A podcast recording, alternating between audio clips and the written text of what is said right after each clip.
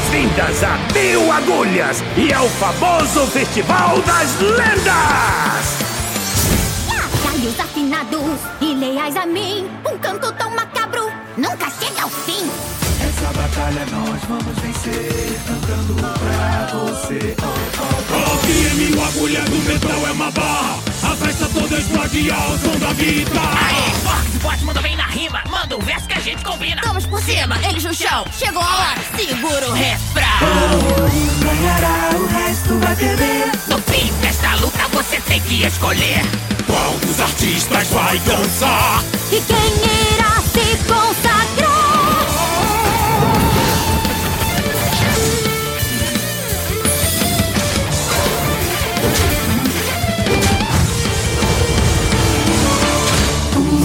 Baby, bate forte coração.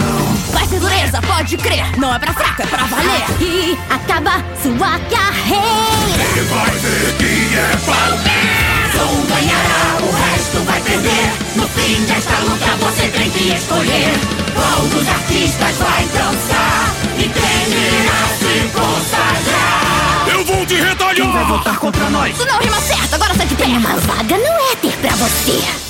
Uau, eles estão pegando fogo! Mais artistas lendários daqui a pouco!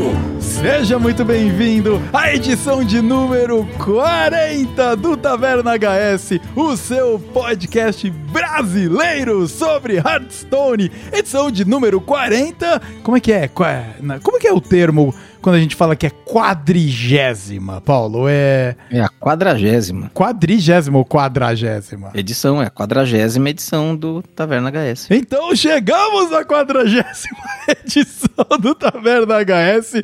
Muito bem. Aqui o cara que já começou a falar que precisa de ajuda, né? Precisa de ajuda, mas Paulo, como nós estamos? Sobrevivendo a mais um dia? Sim, Vitor, sobrevivendo a mais um dia. Não tô esquecendo o português ainda, né? Tem uma vantagem de continuar morando nesse país, é que eu continuo alfabetizado, né? Certo. Na nossa língua materna aqui, né?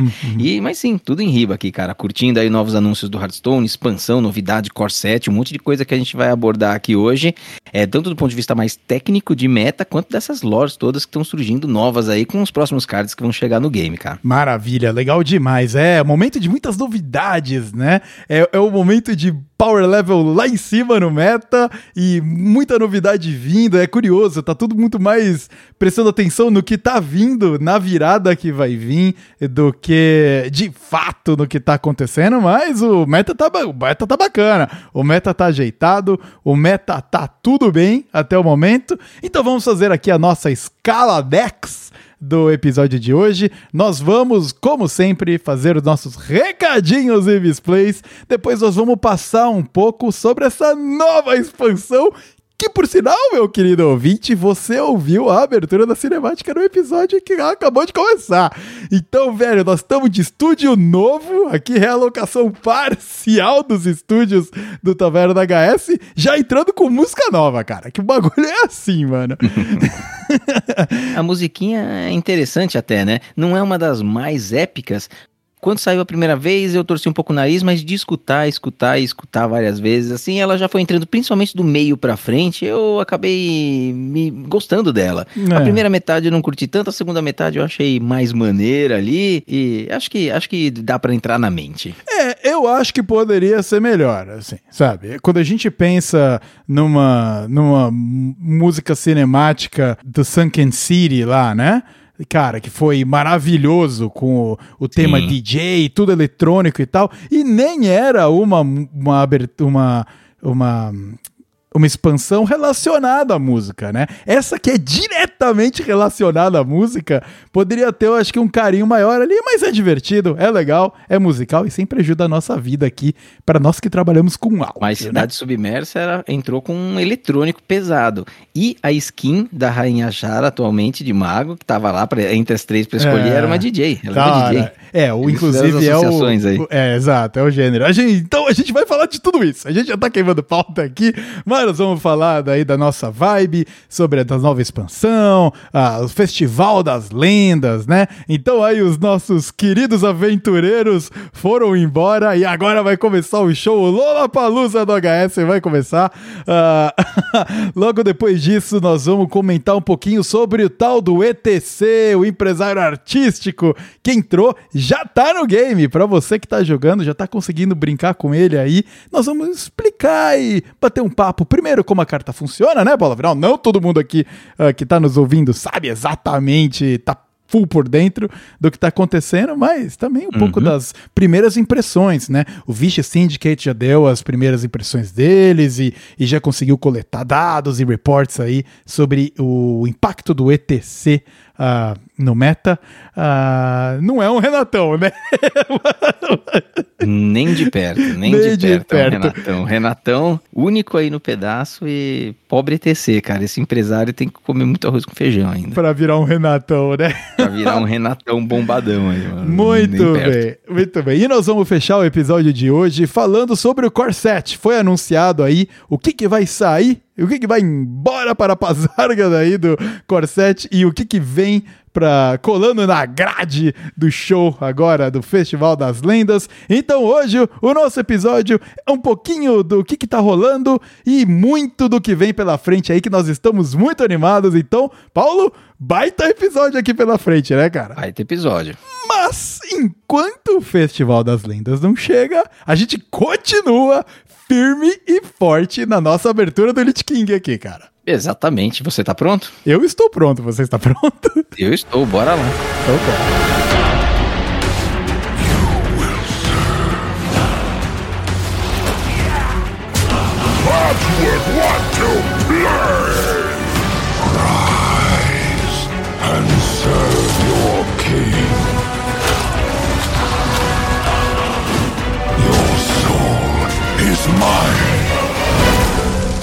Recadinhos e misplays. Vamos lá, Paulinho. Começando pelos recadinhos aqui, a gente tem que falar do Discord Taverna Hearthstone, porque tá acontecendo um evento gigante lá no episódio anterior. O Machado veio aqui fazer o jabá e que que é isso, né, cara? Ba maluquice absoluta. É só treta só treta, briga, pancadaria, marginalidade comendo solto. Exato Exatamente, cara. O negócio tá doido lá. Tá realmente, mano, o gangsta seguindo aí a, a Lorde Jeringonson que eles estão se inspirando. Mas uh, fica aqui o convite a você, ouvinte, caso você nunca tenha entrado no Discord do Taverna Hearthstone, entra lá, é maneiro demais. A galera full mandando mensagem lá. É impossível para mim acompanhar o ritmo de, de trocação de ideia com aquela galera. Se não me marca, eu não vejo não adianta, cara, porque é muita coisa rolando. E dentro do evento que tá rolando lá agora, há pouco tempo atrás, uh, no final de semana anterior, foi a minha vez de avaliar, Paulo. Avaliei um monte de card que as equipes mandaram aí. E, meu, puta, desde cards com criatividade absurda até os meh. Sempre tem os bé. Aí sai a avaliação, aí vai lá o Machado e vaza a minha avaliação do, no, do Taverna Chat lá. Aí a galera fica full pistola, aí outra galera fica mó feliz. Foi mó condição. E, Paulo, se você me permitir, eu gostaria aqui de fazer um, um momento Faustão e dar um alô aí pra galera que participou do evento lá. Mó galera participou, mas pros top 5 que foram eleitos, claro, pela minha avaliação combinada com a do Machado e de mais alguém lá do, do Discord da Taverna da que eu não lembro quem que é agora, nesse exato momento. Mas uh, eu vou aqui dar um, só um alô aqui das cartas que venceram. E uma coisa legal é que as cartas que eu avaliei bem, uh, eles também aparentemente gostaram. Então eu não estava completamente fora da realidade aqui, que foi um dos meus medos. Né? Cara, eu tive que fazer uma lição de casa antes de avaliar essas paradas. Você sabe como é, né, cara? Opa. Então, ah, vamos lá, cara. Primeiro, em primeiro lugar, ah, tem uma puta carta mega foda. Eles têm, eles usam lá o engine de fazer carta, né? E a que ganhou foi o Rato Muambeiro, né? Eu tava avaliando aí, tinham que ser cartas que estavam relacionadas aos esgotos e se tivesse rato, e tinha que ter rato na arte e pontos extras pra se fosse relacionado a feras, né? De maneira geral. Então, o criador Flipper mandou o Rato Muambeiro do time Lotus aqui. Mano, carta animal, Paulinho. Paulinho, você não tá com a- a o link aí, né? Nesse exato momento. Mas ele é basicamente um ratinho que tá segurando uma, um anelzinho, né? E o grito de guerra dele é descubra um feitiço e reduza em um o custo dele. E isso aprimora conforme você for trocando a carta. Então, puta, cara, animal assim. Foi o flavor da carta, É tudo a carta, ver. é carta de ladino? Não, é uma carta neutra. É uma carta neutra. 4. Custo 4, trocável 3-3. Que, que aprimora É carta, o de, grito carta de, guerra. ladino, isso aí. É, tem cara de carta de latino, né? Inclusive, né? O ratinho muambeiro ali, ladino tem tudo a ver Qual que é o custo dele? muambeiros. Ele é Uhum. custo 4. Ah, quatro? É, não, aí não é tanto cara de ladino. Um pouco caro, né? Então fica aí, fica aí o grande alô ao Flipper que, que ganhou em primeiro lugar aí com a carta pro time Lotus. Em segundo lugar, agora eu vou passar aqui um pouquinho mais rápido. Só um detalhe, no, no ladino essa carta aí custaria um, viu, Vitor? É, não, é um e entra com stealth e volta pra mão depois. É Isso, assim. exato. Isso aí. Pode crer. Aí, depois, em segundo lugar, entrou aqui uma carta chamada Pilha de Lixo do time Cabal, com o do criador Café. Seguido por o Roedor de Moeda do time Lotus, do Flaquizão. Depois Rei dos Ratos, carta animal também, do time Cabal, do Café, de novo. Então o maluco aí carimbou duas cartas ah, Ai, ai. no top 5. E depois o último, o terceiro time do- dos Capangas Cruéis entrou com o Esgoto Assombrado, que é uma, uma coisa maneira do Esgoto Assombrado é que foi o único local que eles mandaram aí pra mim avaliar. Então ele era um local de custo 5 e com quatro cargas. Né? Então ele é caro, mas ele tem bastante carga. E a cada vez que você roda uma das cargas, você evoca um rato 2-1 com venenoso e rapidez. Caramba. É, é, muito- Local de Hunter? é um local. Eu acho que é um local de ladino, cara. A bordinha aqui tá cinza. A bordinha? É, é a É, bordinha. pode ser também. É, a bordinha cinza me pareceu ser um local de ladino. Então fica aí o nosso grande alô. E eu acho que, Paulo, a gente poderia colocar as top 5 cartas na descrição do episódio de hoje. A gente tem um link, né, para onde elas estão é, armazenadas para o nosso ouvinte aí também poder dar uma explorada. Tem flavor text e tudo mais. É muito legal. Foi muito obrigado a vocês do Discord de Taverna Hearthstone por me convidar para fazer essa avaliação desses cards. Adorei o tema, adorei os ratos, adorei as feras. Foi muito maneiro mesmo. E daqui a uma semana é minha vez. Daqui a uma É semana eu verdade. recebo o meu conjunto de cards e vou fazer as avaliações. Agora eu tenho aqui uma coisa que eu queria trazer, cara, porque eu tenho dado uma lida nesse Discord aí quando eu consigo. E na hora que eu cheguei lá, perguntando como é que foram as coisas, mas eu recebi uma lista desse tamanho de protestos, entendeu? De pessoas injuriadas com as notas que você deu, Vitor. É. E sabe o copy pasta que tá rolando agora, cara? Toda vez que eu entro lá, vem uma mensagem que começou com um machado e tá todo mundo copiando e colando que eu vou ler pra você. Ah, Tá escrito assim, ó. Já disse aqui e repito, dois pontos. Se tivesse pena de morte para juiz de evento que cometesse erros, eles pensariam duas vezes antes de dar nota ruim. Isso acontece porque não existe pena dura nesse evento. sim, perfeito, perfeito. Eu não consigo mais escrever nada sem receber essa mensagem, entendeu? Eu estou sendo chantageado, chantageado, entendeu? Acuado. É, exatamente. É, a primeira coisa também. Eu mandei mensagem lá, ô galera, legal, parabéns pela participação aí. Comprado! Juiz comprado! Foi só isso, né? Muito amor da comunidade para nós. ah, jurados, convidados, mas claro, levamos tudo numa brincadeira, então ah, foi muito divertido, muito obrigado pelo convite. E logo é a sua vez, Paulo. Aí a galera esquece de mim e agora mira em você e bola pra frente, cara. Não tem problema A nenhum. diferença, a diferença é que eles estão conversando com o campeão do dono dos cards de 2023, né? Certo, Essa é a certo. diferença, né? Tá- é a tá- diferença aí, entendi, né? tá- entendi, É? entendi. o cara, né, não vai deixar, não vai esquecer isso nunca. Porra, que isso, eu- mano. eu tenho- jamais, cara, Eu tenho jamais. que sobreviver agora pro resto da minha existência tendo que ouvir isso aí. Mas daqui, daqui a 10, 15 Mas anos. é isso aí. Ah, lembra? Eu venci o dono do card de 2023. Vai ser assim, pro resto da vida, cara.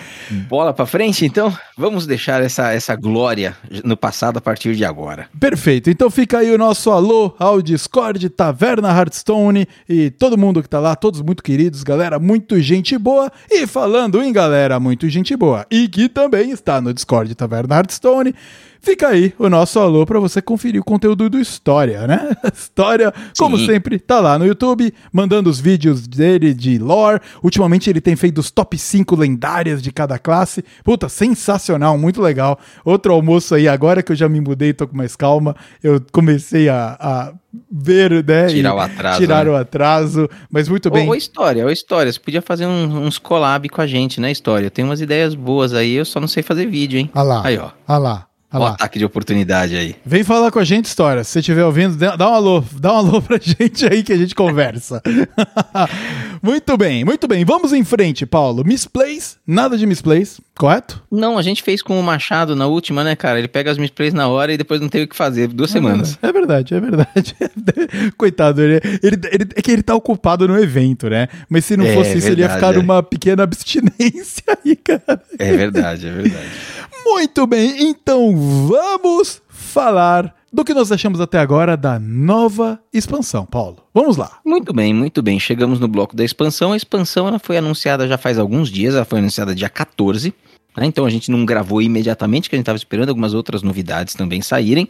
E a expansão ela se chama Festival das Lendas. né? É uma expansão com temática musical. Uma temática que, que muito nos agrada, principalmente você, né, Vitor? Acho que você está envolvidão aí em todos esse, toda a temática da expansão. E ela passa por vários pontos, assim, ela pega desde a associação de um estilo musical para cada classe, passando pelas próprias cartas, né, que a gente vai falar um pouquinho as cartas, as mecânicas. Então tá tudo muito centrado num grande show em que nós vamos ter 11 músicos, um representando cada classe, e 11 músicas, né, que são as músicas mais conhecidas desses artistas, e instrumentos na forma de armas e palavra-chave ali que conversam um pouco com o ambiente musical. Tudo muito louco, cara. Então, assim, parece que vai ser uma expansão que, ao que diz respeito à temática, acho que é uma expansão de grande aceitação, né? Eles estão procurando coisas de impacto, né, nesse momento. A gente teve ascensão do Lich Rei agora há pouco, que não só pela nova classe, mas por, pelo Arthas, pelo Lich King, por essa parte que acho que é a lore mais forte, né, do World of Warcraft, é essa. E agora chegam num, num- numa lore que ela é criada do zero ali, ela não tem bases no World of Warcraft, ela é praticamente full HS, mas ela é conversa com uns estilos diferentes e é quase que o gosto de todo mundo em termos de música por aí, né? É, Então, eles estão indo nessa linha aí de popular, né? exato, é, e é importante ter, ser um- uma, uma propriedade do HS, né? Não precisa estar vinculada ao World of Warcraft nem Uhum. nada. A Liga dos Aventureiros é uma propriedade do HS. Sem dúvida. E é muito interessante ter eles indo e voltando, né? Veio aí o Finlay, aí agora, agora eles estão saindo, né? En- Então é, é bem maneiro. Sempre da hora ter as coisas específicas do Com HS. certeza. Ó, passando as 11 classes aqui e os estilos musicais, depois eu quero que você, Vitor, com seu profundo conhecimento musical, diga o que você concordou e discordou, sem muitas delongas, viu, querido ouvinte? Porque se você soltar o Vitor nesse assunto aqui, a gente tem que dividir em três episódios, esse, é, em três partes esse episódio aqui, porque o bichinho vai, vai, vai correr feliz por aí, ó. Eu vou me controlar, prometo que eu vou me controlar. É, vamos começar por Cavaleiro da Morte, que é o metalzão, né? Então, Perfeito. eu já, já gostei quando eu vi. Perfeito, né? Não Perfeito. tem Não- discussão. Skin, Aqui, tudo né? perfeito. Maravilhoso. Tudo perfeito. Druida é o hippie. Aí. Então, a natureza, É, mas aí o que eles. cogumelos. O golaço que eles fizeram do Cavaleiro da Morte, eles boiaram na maionese aqui, porque hip não é um gênero musical, né? Então, beleza, né? Ah, mas aí eu acho, mas eu acho que tem outros aí que não são também, né? Mas é que meio, meio um estilinho ali, né? Tipo, é hip não é um gênero musical, né? Mas É, mas então, os outros que não são, eu vou criticar também, viu? Vou ser Tá consistente bom. na minha crítica. é, é mas porque a gente tá chamando de gêneros musicais, mas é assim, tipo, é gênero musical, pô. não é gênero, é, não é estilo musical, é, não é, não é, É, mesmo, né? hip, eles poderiam facilmente trocar isso aqui pra reggae. Uhum. Cara, mano, Druid e Reggae ia ser perfeito. O, o mano com, com o bong lá, essas paradas, não precisava nem mudar nada, velho. É só trocar de hip pra reggae. É. Perfeito. A menina aqui, a do Druidinha aqui, ela parece uma regueira, cara. Tá suave, velho. Só põe uns dread, fica perfeito. Caçador de demônios, emo. beleza, beleza. O- cara, Puxaram, porra, puxaram o tapete do Illidan. é, cara, puxaram o Emo? tapete. É, mas, mas, mano, ele tem um. Qual é que é, mano? O cara passou um milhão de anos dormindo pra acordar e escutar um Evanescence? Mas assim, ele tem uma vibes. Ele tem uma vibes meio roqueiro, não true metal, que nem o Cavaleiro da Morte. Olho meio pintado, sabe? Eu achei que emo Sim. caiu legal, cara. Eu gostei do emo. Caçador folk. Bom, gostei também. Isso foi legal, né? Bom, tá ficou, bom. ficou estilosinho. Ah, ficou muito bom. Pro mago, eles escolheram uma música eletrônica, ali muito puxado pela rainha Shara também, Uhum. né? Ok. Alguém Legal. ia ter que ficar com o eletrônico, né? E mago é, Alguém de... ia ter que ficar com eletrônica. é difícil você colocar o gênero musical pra mago, né? Uma parada tão fora da, da parte de arte, Uhum. assim, mais focada no- nos arcanismos e tal. Ficou legal, achei maneiro. Paladino, disco. Disco, é. Ok. Hum, hum, hum. Por que no Paladino será, né? Sei, cara. Eu acho que talvez por ter, sei lá, alguma relação com os Macs e tal, disco, Macs, Globos, sabe? Quando a gente pensa Globos, em né? disco, vai pra esse lado. Poderia ter sido eletrônico também, né? Talvez se, se a gente fosse seguir esse caminho. Mas eu, fuçando as cartas, é, eu tô doiado com essa coisa agora. Agora eu tô olhando tudo. Eu ach- achei que foi um pouco relacionado, e como eles estão trazendo o magnético de volta, papá, eu acho que foi meio pra pisar nesse lado aí de Pode luzes refletindo em globos e, Aham. e, e lasers, sabe? Macs brilhantes, É, lasers eu- e eu- é, luzes. isso, isso. Eu acho que foi pra essa linha. Pode ser. É. Sacerdote pop. Sei lá, cara. Tanto faz, né? Tanto faz? Sei lá, velho. Eu, eu talvez se o, o, o sacerdote fosse pro clássico, né? Que não tá com o sacerdote, acho que talvez até combinaria melhor, Uhum. né? Mas, ok, whatever. Ladino, hip hop. Outro que não é um gênero musical, né? Hip hop é um movimento cultural e no Uhum. qual o gênero musical é o rap. Então era só trocar Ladino rap. Os caras são rappers. Mas a gente né? pode fingir que é rap, a gente pode fingir que o druida é reggae e que o ladino é rap, e fica perfeito, cara. E pro ladino o rap tá perfeito, é a classe que tinha que ser rap mesmo. Perfeito. Não, tá perfeito. Eu, eu acho que o rap vai melhor ainda do que o hip hop. O rap, cara, ca- crava no ladino. E daqui pra frente, meu querido ouvinte, aqui no Taverna HS, o É, druida é reggae e o ladino é rap. É isso. É isso, aqui vai ser assim. Perfeito. Bruxo, clássica, música clássica. Música clássica, não, não entendi muito bem, né? A- a- sei lá, cara. Mas pelas cartas que eles estão lançando, aqueles demônios grandes e, né? Que, que flerta também com a mama demônio que tinha antes lá e tal. Acho que muito por aquela postura de cantora de ópera e tal. Acho que foi por isso que eles foram pro lado do bruxo ser clássico, né? Isso. É, e tem muita classe que não vai ter uma associação imediata, então você precisa criar, você É. precisa escolher o estilo e depois soltar umas cartas ali, né, pra... É, pois é, o que, um que- o que, que seria, né, no lugar do bruxo que não o é. clássico? Sei lá, cara. hum, Difícil, difícil saber. Taman Jazz, Jazz, maneiro, pô, né, jazz. Maneiro. Imagino que aqui eles falaram jazz, mas pelo que eu tô vendo aqui é jazz blues, assim, né? Que eles estão Uhum. pisando aí. Achei. e o Guerreiro Brabo. perfeito também, rock and roll, né? É isso aí, mano. Tá você tudo certo você o olha o Guerreirão, cara, ACDC, Kiss e etc, cara. É isso aí, É isso mano. aí. Perfeito. É, é, algumas classes realmente caem que nem luva, né? E você pega as skins da Rocara, assim, tem ela, assim, desde ela inteirinha, arrumadinha ali em começo de carreira, até ela depois de muita droga, né? Porque É. as skins dela muito feias. Essa que saiu nova aí, que foi a minha escolha na trilha, inclusive, foi muito, muito, gostei muito dela, assim, foi a minha escolha, já, já peguei ela, já equipei no meu guerreiro. Só Uhum. é difícil jogar de guerreiro, mas a skin tá boa. É, eu, eu só acho, cara, que se os caras aqui da localização do Brasil fizessem brilhar muito, mano, eles poderiam ter adaptado alguma aí pra ser tipo MPB, saca? E, e converter as cartas ali com flavors da MPB, que é uma parada tão. Aí é Então- muito trampo, cara. Os caras não acertam nem acentuação mais nas cartas, cara. Ah, cara, mas aí sou eu com a, né, Cara, minha não- filha, deixa eu sonhar, pô. Os caras meteram um camponesa com acento circunflexo na É verdade. É verdade, sabe, é- é Você verdade. quer que eles adaptem lore? Não dá, cara. É. Não Eu dá. também achei, cara, que o o Paladino, quando eu vi disco, ou depois da nossa discussão aqui, eu até tô mais feliz, assim. Mas eu, eu acho que um gênero musical que iria agregar muito é o ska. O ska, ele é muito caricato também. Dá pra fazer muita coisa relacionada ao ska, né?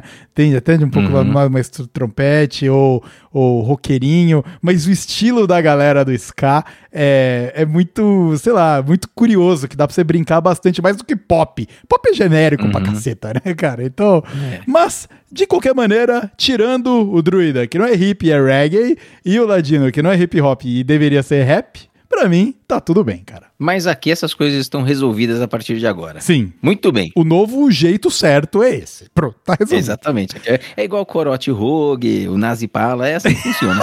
O Nazi Paz é maravilhoso, cara. Outro dia, eu acho que eu vi no, no Discord lá do, do Taverna, lá do, do, do Discord Taverna Art Story, um maluco lá falando, ah, tô jogando de Nazi Pala. E tudo. Caraca, mano, olha essa influência, que beleza.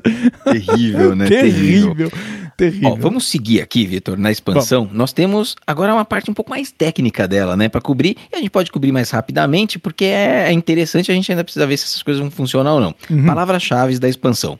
A palavra finale, né, de um gran finale. E ela é finale mesmo em português. Perfeito, totalmente temática. Fudido. né? E é um finale. O que, que é o finale? É quando ele ativa, é um bônus especial que você tem. Algumas cartas têm essa palavra-chave. E ele ativa se você gastar todo o mana restante ao jogar a carta. Então é o último ato ali do seu turno, né? É, Exceto para algumas outras classes que obviamente vão recuperar a mana e jogar mais coisas depois. Mas na hora que você zera a sua mana, você está fazendo o seu gran finale e aí você tem um bônus de efeito na mesa. Muito legal, né? Pô, sensacional. Inclusive, no episódio anterior, eu falei do Darkest Dungeon, o joguinho, né? Tem o Bardo, que é um dos personagens daquele jogo, e ele é um personagem praticamente de suporte. Ele tem um banjos e tal, né? E, e você vai bufando os seus companheiros de equipe lá. E o último ataque dele, que é um dos poucos ataques realmente poderosos que ele tem, chama finale. Então ele vai tocando o banjo durante vários turnos, bufando os personagens e ganha e se bufando em ataque. Né? E aí depois ele dá um finale que quintuplica o dano dele, que é medíocre, mas uma vez multiplicado por 5 fica fulminante, né? E chama exatamente finale. Então, cara, palavra-chave perfeita, assim, inclusive para outros personagens que são relacionados à música em outros universos. Então, golaço. Outra palavra-chave, essa na verdade não é da expansão, né? É uma nova palavra-chave que sacerdote está ganhando a partir dessa expansão. E, e essa palavra-chave, cura excessiva, ela inclusive está sendo adicionada em cards do Core 7 pro Paladino, né? Tem cards que estão sendo modificados, bufados com essa, com essa palavra-chave. Então ela vem para somar a identidade do sacerdote. O que, que é a cura excessiva? Ela é um efeito que ativa, né, um efeito bônus, um efeito especial que ativa assim que você cura a vida de algum boneco, de algum personagem, além do máximo. Uhum. Porque o sacerdote sempre teve essa limitação. Inclusive o poder heróico dele é um pouco é relativamente fraco em comparação com os outros, porque você não pode se curar acima de 30, você não pode curar a vida de um lacaio acima do máximo dela. Mas agora, quando há essa palavra-chave associada ao momento da cura, seja na unidade que você está curando, seja no na spell que você está jogando, se tem essa cura excessiva, você consegue um efeito bônus que vai estar descrito ali na carta. Então é uma forma deles é, melhorarem um pouco essa questão da cura do sacerdote. né? Porque você pode ver que assim, os Control Warrior da vida, sempre a característica dele foi subir aquela quantidade de armadura enorme. Uhum. E o sacerdote controle, ele nunca pôde subir, ele nunca pôde se beneficiar da cura propriamente dito. Ele ficava fazendo umas maluquices assim de, mano, e, e remove o board, e bota o board no deck do outro, e bota o deck do outro no seu deck, faz umas coisas malucas. Mas a cura ficava meio, meio low profile nessa história. Então eles estão procurando trazer dessa forma uma nova identidade a essa questão do sacerdote curar. Então você pode curar, mas se você não vai curar tudo, você vai ter um efeito bônus em alguns momentos ali. Achei interessante, acho que pode trazer alguma coisa interessante para essa classe aí que eles estão tentando repaginar. Né? Mais pra frente a gente vai voltar a falar dela, do Shadow Priest, que foi mantido. Shadow Priest vai continuar existindo no ano que vem através do Corset, a gente ainda vai falar disso. É uma vontade que eles têm de fazer o, o sacerdote ser um pouco mais amado, mais querido, mais interessante, talvez, né? Com certeza. É, eu acho, achei outro golaço aí, cara. É, é isso uhum. aí, fazer o poder heróico do, do sacerdote ser mais interessante, seja para motor uhum. de compra, seja para dar dano em adversário, seja para fazer, uhum. seja lá o que for as cartas que ele que estão ali junto com ele, né? Então, dá mais ferramentas para classe. É, motor de compra que o Vitor mencionou, ouvinte, seria algo do tipo assim, ó. Você tem um lacaio que ele tá na mesa e ele tem lá cura excessiva, compre um card. Então, se ele tá com um de dano e eu uso o poder heróico nele, eu curo um e deu excesso de cura. Você compra um card. Uhum. Né? Então, você torna a classe um pouquinho mais versátil e interessante com uma palavra-chave perene para a classe. Ela faz parte do, do, da classe agora, não é só dessa expansão ou desse ano do Hearthstone. É, legal. É, gente, acho que a, gente, que a gente ainda vai falar um pouco mais disso aí, vai. né? Mas. Um pouquinho. Uh, é, então, vamos, né, nos segurar aí. Mas eu acho que é uhum. sempre muito interessante dar mais ferramentas para classes que, pô, galera não gosta no geral, assim. A não ser que você curta o gênero específico. E mesmo quando o, o, o sacerdote sacerdote agora veio para o buff sacerdote, né? Galera não gostando de jogar contra também, sabe? Me é. ele tá vinculado ali a tipos de jogos que são sempre um pouco mais mala pra galera, na sua maioria, né? É, não é, não, nem sempre há uma popularidade associada assim, né? É, exato. Mas Bom, eu acho mas... que o campeão, o campeão em ser impopular, eu acho que acaba sendo o paladino, né? O paladino Volta e meia ele tem deck bom, não dá tração, ninguém joga, né? O Paladino acho é. que é o que mais sofre com isso. Assim, talvez popularidade e, e, não e seja. Vamos, vamos combinar que aquele recrutinha punho de prata, um, um de poder heróico, também é bem meh, é né, bem cara? Meh, lá cara. não é animador, né? Então é. você vê que fica muito próximo disso, né? Os arquétipos do... de Manolo, que sempre tenta usar ele, nunca vira legal também, né, cara? Então... Os Manolo é, são os... os punhos de prata aí, né? Os Isso, eles, eles, é. Então, mas eu acho que apesar do Paladino não ter tanta atração de, né de player base, assim, eu acho que o, o, que eu tava querendo dizer em relação ao sacerdote é desagradável de jogar contra, assim, sabe? É, existem alguns arquétipos desagradáveis, assim, tem um é, histórico de arquétipos desagradáveis. Exato, né? exato, exato. É. Então, até, a gente até comentou no episódio anterior, né? E rodadas infinitas que você vai jogando e, e a corda uhum. queima e você fica assistindo animação, sabe? Então, é, essas é. paradas aí. Muito bem, Muito bem, mas vamos lá. Junto com tudo isso que veio, com as classes, temos aí música músicos, canções, instrumentos e feitiços harmônicos para cada uma das classes. Tudo isso, cara, são esses quatro tópicos. A gente explicando bem rapidamente, aqui eles são simples, né? O que são os músicos e as canções? São simplesmente as duas lendárias que cada classe vai ganhar. Então, cada classe recebe o seu músico, né? Que é o, o, o que vai ser o representante daquele estilo musical durante a expansão, que é um lacaio lendário. E também recebe uma spell lendária. Então, vai ser um lacaio lendário e uma spell lendária. Cada classe vai ganhar um desses. E a spell lendária, ela representa a música mais famosa daquele artista. Então, o nome da carta é tipo o nome da música. E aí, é, tem o efeito lá e tal. O efeito interessante. Deve tocar uma partezinha da música, né? Eu tô muito ansioso para ver todas as animações, assim, porque eu acho que vão ser coisas bem legais, bonitas, sonoras, né?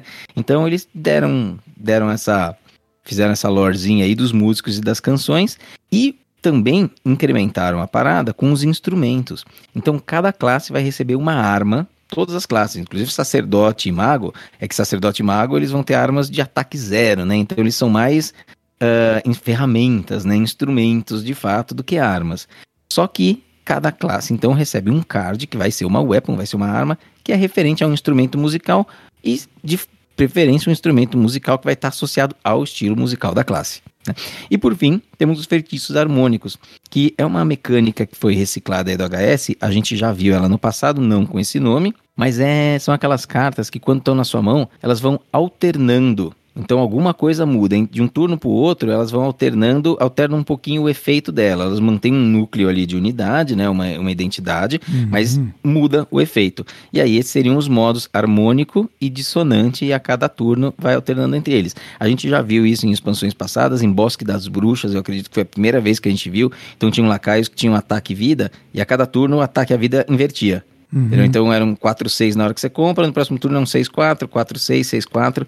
Só- Eles só não tinham trazido essa questão dos harmônicos aí, né? Que também é bastante musical aí, bem legal. É, perfeito. Muito legal. Acho que achei bem, bem incorporado aí. Essa é aquela aquela nova feature no jogo aí que vamos ver, né? Como é que vai, se vai dar um engajamento ou não, e se o fato da carta ela até ser harmônica e dissonante vai ser um pró pra carta ou vai ser lá, mano, isso aqui jogando em turnos ímpares vai ser mó meme, em turnos pares é quando vale a pena, né? Algo do gênero. É, é assim, o histórico do Hearthstone não não, Não, é- favorece, né? não favorece esse É. tipo de coisa, tá? Se eu fosse chutar aqui no vácuo, eu ia chutar que vai ser meme. É, se a gente for fazer um exercício aqui, né? Então nós temos o metal harmônico, que ele é um conceda mais dois mais dois a quatro lacaios na sua mão.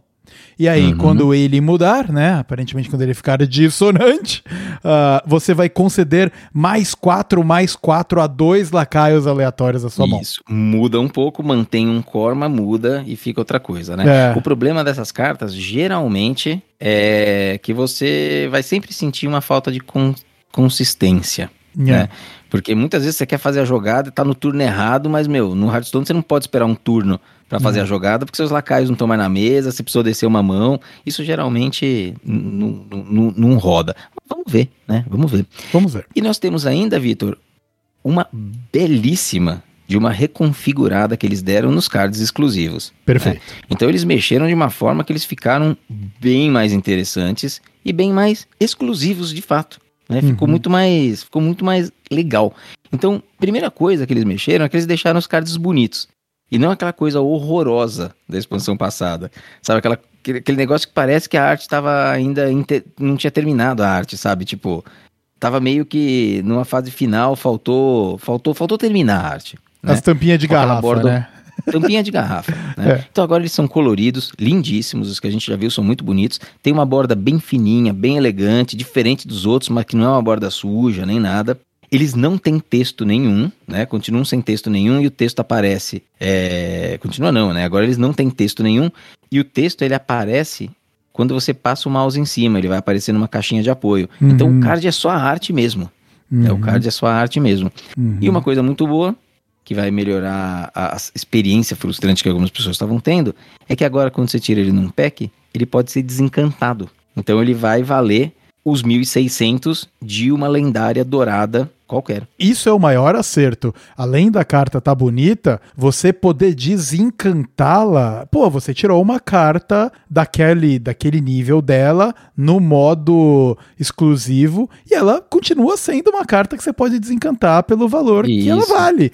O grande lance é que você não essa encanta. liberdade. Exato. O grande Exato. lance é que você não encontra é, você não pode craftar ela. Exato. né? Ela é muito exclusiva, só sai em pack, você não pode fazer com pó arcano. Mas Exato. se você tirar e não quiser, você transforma ela em 1.600 de pó arcano. Perfeito. Mas assim, você poder transferir, transformar em 1.600 é uma baita de uma jogada, porque assim, ó, e eles só fizeram isso agora porque eles transformaram os cards exclusivos nos card, em cards desejados, porque eles são bonitos, porque eles são interessantes, porque ele tem uma borda maneira, porque eles ficam bem dentro do board, tudo isso. Uhum. Isso faz com que eles sejam desejados. Então, e você não pode craftar. Então, quando você tira, você pensa duas vezes, fala assim: "Nossa, será que eu preciso mesmo de 1600 porque a carta é mó maneira?" É. Sabe, dificílima de tirar, exclusiva de verdade. Exato. E aí a pessoa pode até pensar em manter, né? Aqueles anteriores, meu, você não queria manter porque era feio, ruim de ver na mão, ruim de ver no board, e aí você ia desencantar e não podia, então era Nossa. tudo frustrante, né? E aí eles corrigiram a coisa. Era só ter esperado uma expansão, pensado direito em como é que você ia Uhum. lançar as paradas e lançar direito, sabe? Do É, que é fazer, fazer aquela merda. Fazer a toque de caixa o Pois negócio, é, né? cara, E- Pois é, cara. Agora sim, agora sim. Você passa quatro meses com feedback negativo para daí fazer o negócio como, obviamente, é como deveria ter sido lançado. Ah, óbvio- obviamente, né? obviamente. Obviamente. Muito bem, E mas por fim, ficamos felizes que as coisas estão melhorando, né? Criticamos Sim. quando tem que criticar e ficamos felizes quando eles Sim. recebem o feedback e endereçam, né? Então, beleza. É isso aí. E por fim, nós tivemos o lançamento da carta prévia, que cada expansão tem a sua, e é uma carta que está tendo algum impacto, né? Uma carta muito legal, muito divertida, eu curti quando vi, que é o empresário artístico CTE, que no Brasil, apesar da- do, do nome em inglês, a gente trouxe a sigla e manteve ela. Então a gente costuma chamar de ETC mesmo, né? E não de CTE, como é a versão em português. O que, que esse card faz? Ele basicamente é um side deck. Então você consegue escolher três outros cards que formam ali a, a, a bandinha, né? Desse empresário artístico. E aí, esses três cards, eles não entram no seu deck. O empresário artístico CTE entra no seu deck. Mas esses três cards que você colocou para formar a bandinha dele, eles ficam de lado. Uhum. E aí o grito de guerra do ETC, quando você joga, é descobrir um desses cards e esse card vai para sua mão, tá? Então é uma forma de você ter um side deck. Você fica com o seu deck ainda de 30 cartas, mas existem três que estão ali do lado para alguma outra situação do jogo. Então quando saiu foi muito interessante. No nosso último bloco, que a gente vai falar um pouquinho ainda, né? No próximo bloco, na verdade, a gente vai falar um pouquinho de se ele tá funcionando, se ele não tá funcionando e mais dele, mas foi a carta aí que chegou já antecipadamente para mexer no meta, né? Spoilers aqui nós já demos, ele não é um Renatão nem de perto, né? Não é o príncipe Renatal, mas tá tendo aí é, o, o seu momento, principalmente com as pessoas testando ele, né? Um card interessante, uma mecânica curiosa, curiosa. Eu, eu acho interessante dar essas ferramentas de deck crafting pra, pra pessoa, né? O, grande, o grande highlight do Death Knight pra mim é realmente as gemas barra runas, whatever. Já aqui, você pelo menos tem ali três cartas que você pode colocar, ocasionais. Eu acho que essa é uma maneira deles tentarem dar mais ferramenta de craft para todas as classes, né? Porque é uma neutra e etc, etc. Ah, eu ainda espero e torço para que ah, o que a gente tem no Neft Knights também comece a ser replicado de da sua maneira para outras classes, para ficar um pouco mais curioso o deck building, um pouco mais flexível, né? E, bom, mas ah, legal a carta. Eu acho que o que ela traz é interessante, muda um pouco, só não tá funcionando, né? só não tá funcionando. E eu acho que a gente poderia falar aqui do papel dela no meta, o que, que era esperado e o que, que vamos. tá acontecendo, né? É, eu acho que tá funcionando em partes, né? Tá, tá, assim, ele tem uma participação razoável, o que ele não faz é aumentar o win rate dos decks, né? Isso não tá acontecendo, tá? Mas assim, antes disso, só uma lore curiosa aqui do nosso querido ETC, Vitor, porque o ETC, para quem joga o jogo há um tempo, já viu pelo menos uma versão dele, que foi das expansões de Delírios em Negraluna. Então a gente teve lá o CTE, o deus do metal, né? ETC God of Metal, que era uma carta de guerreiro. que Foi uma carta muito legal, assim. Aquela época o guerreiro brilhava ali com um combo com ETC, né? Tinha combo no padrão. O combo do padrão era muito legal. O combo do livre durante um tempo funcionou, apesar das dificuldades lá, também funcionava. Era muito legal. Você descia vários lacaios com rapidez, procurava matar o seu oponente num turno só. Era uma condição de vitória muito interessante desse CTE, Deus do Metal. Uhum. E antes disso, lá atrás, no passado, uma carta meme completo, também uma lendária, né? As três aqui da, da Lora atual, a de Negraluna e a do clássico, as três lendárias, que era o Chef Tauren Elite, né? Ele- aí não era nenhuma sigla, né? Então, CTE hoje que nós temos aqui no Brasil, ETC em inglês é de Chef Tauren Elite, que é essa lendária né, clássica, neutra, e o grito de guerra era: dê aos dois jogadores o poder do rock. Então, cada um recebia um acorde, que era uma carta, né, que custo 4 e que faziam coisas diferentes, né? Tinham várias versões dessa carta, faziam, invocavam bichinhos, invocavam murlocs, invocavam bichos da horda, uma- umas coisas assim, todas péssimas, todas as cartas muito ruins. E essa carta também foi muito ruim, meme do meme, nunca vi o jogo em lugar nenhum. Mas ficou né, ficou o meme e depois ele já voltou como o deus do metal e agora ele tá voltando como um empresário artístico, né? É. Vamos ver aí que outras versões do CTI nós vamos ter pela frente. Retiraram o metal do guerreiro, né? O guerreiro envelheceu e agora só faz rock. É, ele envelheceu e agora ele tá agenciando as outras 13 classes, né? É. E, e uma curiosidade. As outras 11 classes. As outras. Exato, 11 classes. E ah, uma curiosidade sobre o ETC, né? Ele é- a gente fala ETC em português, que provém do nome em inglês, né? Que nós fizemos a nossa pesquisa aqui, né? Porque puta, a gente tava se confundindo com o nome. Mas o termo em inglês é Elite Tauren Chieftain. Por isso que é ETC. É praticamente aquela inversão do português que a gente vê, né? Chef Uhum. Tauren Elite, praticamente. Né? Então, Isso. Só que mesmo aqui no Brasil, pegou, o que pegou mesmo foi ETC. Falar CTE é super esquisito. Pois é, não, não, não, soa ah, fácil de falar, né? Ah, CTE. Ah, Parece, cara, sei lá, velho. Puta, me lembra a, a polícia C- CET, essas que só, bad Deus, cara. ETC é mais maneiro mesmo. Agora sim, vamos lá falar sobre o meta. Vamos falar sobre o nosso amigo ETC no meta. Bom, o nosso amigo ETC, Vitor, ele chegou, havia muita, houve muita emoção né, em volta da chegada dessa carta, mas na prática ela não está mudando muito o meta. O meta, a gente não vai falar especificamente do meta hoje, mas ele continua muito bom, com muitas classes viáveis, vários arquétipos, um monte de gente no Tier 1, um monte de gente no Tier 2. O meta tá bem bacana, tá bem interessante. O ETC, em estatísticas de hoje, olhando os últimos três dias ali do diamante em diante, do diamante ao lenda, ele tá com 24% de participação nos decks. Então é, uma, len- é uma carta neutra razoável, uma carta neutra ok. Muito longe dos níveis de Renatal, Bran, Teotar, né? O Teotar quando estava no auge, ou até mesmo o Astalor. Antes do nerf, o Astalor antes do nerf chegou a bater 70% de participação nos decks. 70%. Então 24%. Totalmente sob controle, o pessoal tentou e já está desistindo porque viu que o CTE não é tanto o caminho, né? O ETC não é exatamente o caminho e ele tá ali numa rate de 50%, porque onde, é- onde ele ainda roda são os decks ali que estão tentando alguma coisa com ele, mas não vai nem não vai, tá? Bem, bem mais ou menos. Uhum. O que está acontecendo com o CTE, com, com ele, que não funciona tão bem no, no, no Hearthstone? Para começar, ele não encaixa bem em deck agro. Tá? Quando você não encaixa bem em deck agro, você já está um pouco mais limitado a algumas outras estratégias. Então você vai operar melhor em decks que são bem versáteis e conseguem ter um late game, ou decks que não são versáteis e querem levar o jogo para o late game. Então é sempre uma batalha por recurso. Se você tem o seu deck na mão e a sua batalha é por iniciativa, cara, o, CT o ETC já vai ser um, um, um card não desejável. É, o- quando a gente pensa também no decks combo, né, que estão buscando ali chegar no OTK deles, etc, Uhum. que é uma combinação daquelas cartas que estão no deck, que tá composto para exatamente chegar naquela win condition o mais rápido possível. Ah, puta, você tem uma carta aí que custa 4 para você de repente descobrir uma ferramenta adicional, pode não ser o caminho também, né? Então, Uhum. ele realmente é vinculado mais a decks que precisam de tempo, que tem tempo, né? Os controlão da vida. É isso aí. Então, assim, ó, o que que. Vamos pensar, né? ah, tirando a emoção de lado, que é uma carta legal, uma mecânica nova no Hearthstone, vamos pensar o que, que significa né, você colocar um ETC no deck. Para você colocar o ETC, significa que você está esperando utilizá-lo, você espera que ele seja bom. Para ele ser bom, você vai fazer uma jogada fraca em tempo. Você vai jogar 4 de mana na mesa, num lacaio que não faz mais nada, além de te descobrir três cards, tá? Que não tinham força suficiente para estar no seu deck originalmente, tá?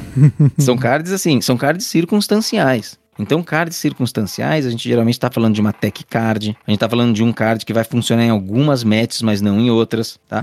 E vão ter várias vezes em que você vai estar em matches que nenhum dos três cards importa. E aí o ETC é um dead draw. Você Não. compra uma carta morta, uma carta que você não quer jogar porque você não quer ficar para trás em tempo. Não. Se você ficar para trás em tempo, provavelmente você está perdendo pro seu adversário. Você vai ter que correr atrás disso. Então, essas cartas, elas ficam do lado porque elas não têm força para estar dentro do deck. Ou porque elas não servem em muitas situações. Isso é importante. Uhum. né? Isso é importante. E quando a gente avalia os arquétipos, mesmo arquétipos competitivos, todos eles têm ali aquele um ou dois slot que já é flexível. Que você fica em dúvida do que, que você preenche, sabe? Ah, o, o- as 30 cartas perfeitas, elas são assim, ó, para esse meta é essa. Aí o meta muda um pouco, tem aquela que você tira e bota outra, aquelas duas que você muda, tá? Então, por que, que você já não muda elas, ao invés de colocar um, um- um ETC dentro do deck, que vai te forçar a achar outras três que são questionáveis? Porque É. se dentro das 30 já tinha duas que você não, não, não sabia muito bem o que fazer, depende do meta, uma delas vai ser o ETC pra você ter que fazer isso com mais três, Pois é. sabe? É, é simplesmente não tem tanta carta boa assim pra justificar o, o, o ETC em muitas situações, tá? Não. Não. em todas, mas em várias delas, ele não é tão bom assim quanto ele parece. É, e, e se a gente for fazer um exercício, você comentou das cartas tech, que não, não necessariamente precisam estar lá, né? Você, se colocar elas através do ETC, essa carta que não necessariamente tá lá, que nem é tão importante, você ainda paga um pedaço de 4 de mana pra trazer ela pra tua mão. Então, Uhum. ela que já não tava bem, foi quase praticamente nerfada em 4 de mana pra você ter acesso àquele recurso. Uhum. E, por outro lado, se você pensar, ah, então, e se ele tiver cartas importantes que são relevantes pro jogo? Você tá pegando essas cartas que são o core para sua win condition, o core para você ter um bom desenvolvimento da sua play e colocando um pedágio de 4 de mana para descer esse minion. O que também é ruim, Uhum. né? Então, É ruim. realmente é muito específico e para deck que não se importa em gastar mana para Uhum. buscar tem- recursos específicos. Consegue fazer isso, né? É. Consegue fazer isso. Então a gente sempre pensa no mundo ideal, né? Do não, eu vou conseguir botar um Teotar aqui, porque aí quando o Quest Priest do oponente fizer a quest, eu vou roubar a xerela dele. É, putz. Cara, é, é assim, é um- você isso daí vai acontecer de 10 partidas que você jogar com sacerdote, isso vai acontecer em meia partida, sabe? Tipo, não- não, não- não vai acontecer geralmente, né?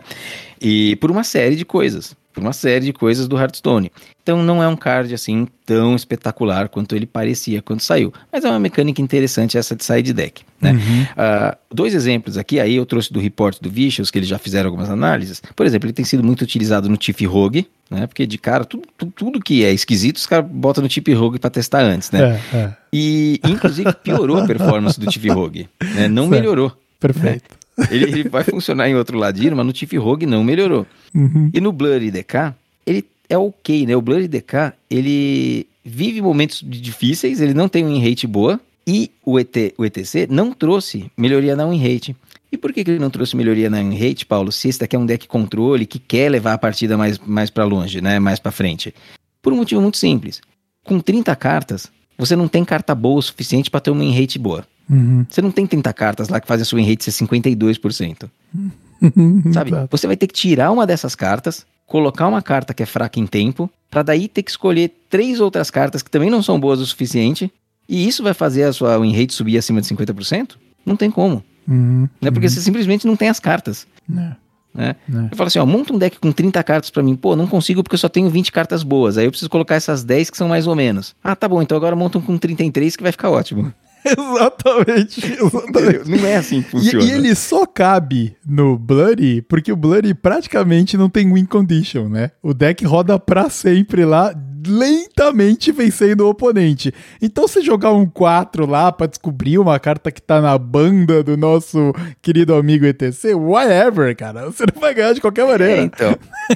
E- e- ele joga lentamente vencendo o seu oponente quando funciona. Quando Porque geralmente ele joga morrendo rapidamente para seu oponente. Às vezes nem tão rapidamente, morrendo que qualquer coisa que não seja tão lentamente, você vai jogar contra o, o Druida Quest, que também é um deck de late Uhum. game, ser fulminado pelo Quest Druida, cara. Porque o late game do, do, do Druida é muito mais parrudo do que o seu aí, eh, com o seu Band Manager. Exato.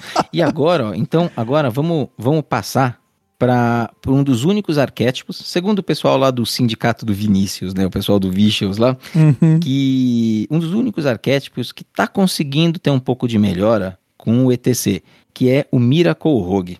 Né? Veja só, é interessante o Miracle Rogue. Por quê?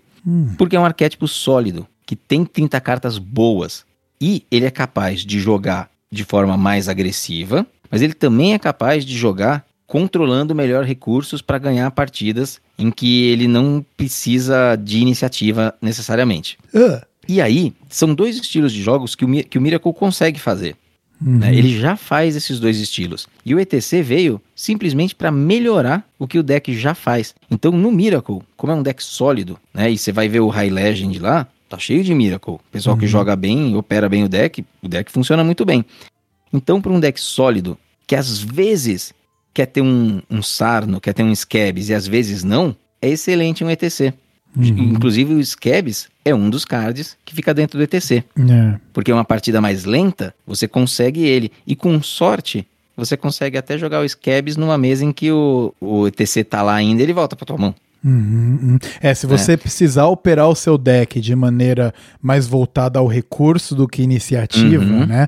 ah, o Scabs ele entra muito bem, porque ele Muito agrega muito valor a tudo que você tem, né? Carta que volta Uhum. pra mão, ah, você enche a mão do cara, e magia que vai de graça uma vez que você roda o poder heróico do Scabs. Então, mesmo Uhum. que você pagou 4 de pedágio com o Ben Manager, cara, cada poder heróico do Scabs que você roda ali, você tá pegando de volta, né? Esse, esse gasto a mais. É realmente muito Uhum. Exato. interessante, cara. Muito Com legal. certeza. Uma outra carta que roda é a Wicked Stab, né? Que é a punhalada do ladino, que dá 4 de dano na cara Uhum. do adversário. Por quê? Porque tem partidas que você precisa de mais alcance de dano. Você precisa de um pouco mais de dano pra fechar aquela partida. Só que você Uhum. não tá querendo rodar a punhalada nesse deck. Esse deck tem coisas. é, tem 30 cartas sólidas. Só que a Wicked Stab é uma carta sólida em algumas. Hum. Então, assim, você pegou um deck que é bom, funciona muito bem e colocou cartas lá que só melhoram um pouco o que o deck já faz muito bem. Aí, você teve um ganho. Quando você pega um deck ruim, que com as 30 cartas que bota no deck não consegue fazer as coisas direito, não tem como o ETC te ajudar, né? Então, a linha de a filosofia de jogo do ETC é sempre pegar um deck que funciona, um deck sólido, de preferência com 30 cartas sólidas e falar assim: "Nossa, eu queria muito pôr essa carta para aquela partida específica, mas eu não tenho o que tirar. Eu não Uhum. tenho o que tirar, o deck tá perfeito. É. Aí, um ETC pode valer, desde que as três cartas, pelo menos duas, de, de preferência as três, sejam cartas que te fazem sentir assim. Porque para colocar o ETC, você já precisa tirar alguma coisa, que provavelmente vai pro ETC. Uhum. Então, É. então a gente tá falando de um cenário muito específico, num Muito. deck flexível que não precisa ser rápido e ele Uhum. tem provavelmente 32 cartas que facilmente entrariam no É. arquétipo. Aí sim isso. você poderia considerar colocar o ETC e o único deck praticamente que tá hoje nessas condições é o, o, o Miracle Rogue. Pelo menos aonde já assentou é o Miracle Rogue, e essa foi a leitura do Zekel, que é uma leitura muito, muito interessante e parece muito acertada, né? Quando a gente Uhum. para pra refletir, É. Parece muito acertado. 32 cartas eu não consigo pôr no deck. Eu consigo pôr 40. Só que 40 é muito, estraga o deck. Uhum. Então eu boto o ETC. Hum. Né? Com Então, custo de né? pedágio. Eu assumo o pedágio que eu vou pagar por essa carta meme que eu vou jogar pra Uhum. ter duas ferramentas a mais no meu Pra deck. ter duas ferramentas a mais pra me dar mais flexibilidade, né? Me dar um pouquinho mais de chance em umas coisas, em coisas que eu já faço bem. Uhum. O que eu já faço bem. O que eu não faço bem, não tem ETC que resolva. Perfeito, perfeito. Muito bem, É, legal. é isso, muito né? interessantíssima Então, bela- bela análise, né? É, interessantíssimo, cara. Acho que É isso aí. realmente quebra a carta de uma maneira não trivial. uh, Quando você Não olha trivial. ela e pensa, puta, eu vou encaixar nesse deck aqui, porque aquela partida lá que eu perco, eu coloco ele, é ele que vai Agora resolver. começa a ganhar. Não, você vai perder mais, provavelmente. Vai perder mais. Exatamente. É isso que cara. tem acontecido em vários, vários arquétipos. Aí eles destrincharam um pouquinho, mas essa é a mensagem principal. A maior parte dos arquétipos está perdendo performance ou ficando igualzinho. É, hoje o teu tar tá custando 6, certo? Você Seis. passou o exemplo de você estar jogando contra o Priest, né? Então, para Uhum. você trazer o teu tar para sua mão, você paga 10 de mana. Pra trazer Uhum. o teu tar, que ah, agora eu vou possivelmente usar pra descobrir três cartas da mão do cara e talvez uma delas vai ser a que eu quero. Não vai funcionar, Uhum. Talvez. cara. É, não vai funcionar. Entendeu? Então, assim, no turno 10 você consegue fazer o ETC e o Teotar no mesmo turno. Perfeito. Antes disso, você tem que segurar o Teotar um turno na sua mão, sendo que o seu oponente já viu o ETC descendo. É. Sabe? É. A chance disso dar certo é pequena. Uhum. Entendeu? É pequena. Nada Então é como isso, ser cara. um Essa é sonhador, do né, cara? É sempre bom É, sonhar. ah, mas é muito bom sonhar, é muito bom sonhar e, e o bronze 10 tá aí pra todo mundo. Perfeito. Maravilhoso. Vamos fechar o episódio de hoje, então, falando do nosso conjunto essencial. Saiu, né? O famoso Corset, saiu o que, que vai embora e o que, que entra.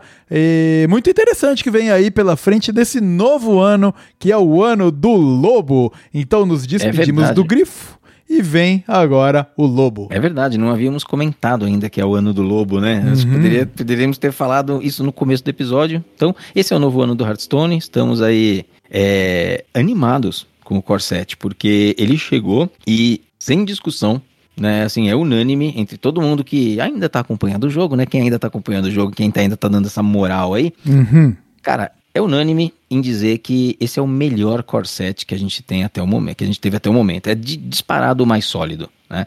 Então, quando você pega e vai ver as cartas que saíram, as cartas que entraram, mas saiu um monte de carta ruim, sabe? Um monte de carta mais ou menos, e entrou bastante coisa consagrada já no jogo, né? A gente vai passar um pouquinho daqui a pouco por algumas, bem rapidamente, e, puta, a exceção aqui, infelizmente, é o guerreiro, cara. É muito difícil entender o que eles querem fazer com a classe, viu? Pois Porque é, nós vamos chegar lá ainda, um monte de carta que questionável lá atrás, cartas de taunt que eles sabe, que nunca funcionou direito. Olha, mas é, é, é uma tristeza, tá? Não. Mas enfim, chegou o Corset e tem algumas novidades junto com esse Corset, além somente das cartas, né? Uhum. A primeira delas é que é uma notícia excelente. A gente já tinha pedido isso aqui antes, já tinha falado que seria muito interessante. Eles transformaram trocável, a palavra-chave que nasceu em Vento Bravo, é, numa chave perene dentro do jogo. Então ela vai receber aquela tagzinha de evergreen, né? Então ela vai ser uma palavra-chave que vai fazer parte, não vai estar mais associada a uma expansão específica, não rotaciona, vai ser igual rapidez, roubar vida, escudo divino, vai poder ser utilizada dentro do jogo de forma perene. Um grande acerto. Ah, né? Um sensacional, grande acerto. sensacional, cara. Ah, trocável é animal, é muito legal, cara. É muito, legal. muito boa mesmo. Muito bem feito mesmo, né? E, e outra palavra-chave que voltou, essa não vai ser evergreen, né? Não vai ser perene, é o magnético. Então, o magnético, que é uma tag específica, é, é uma palavra-chave específica de mecanoides, retorna ao jogo, junto com os Zilliax, inclusive. Os Zilliax, que é uma carta clássica aí do passado, né? O, e, e voltou pro jogo, a gente vai poder ouvir a entrada dele, né? Unit, Precision, Perfection, é muito, muito foda. Unidade, precisão, perfeição, primitivo.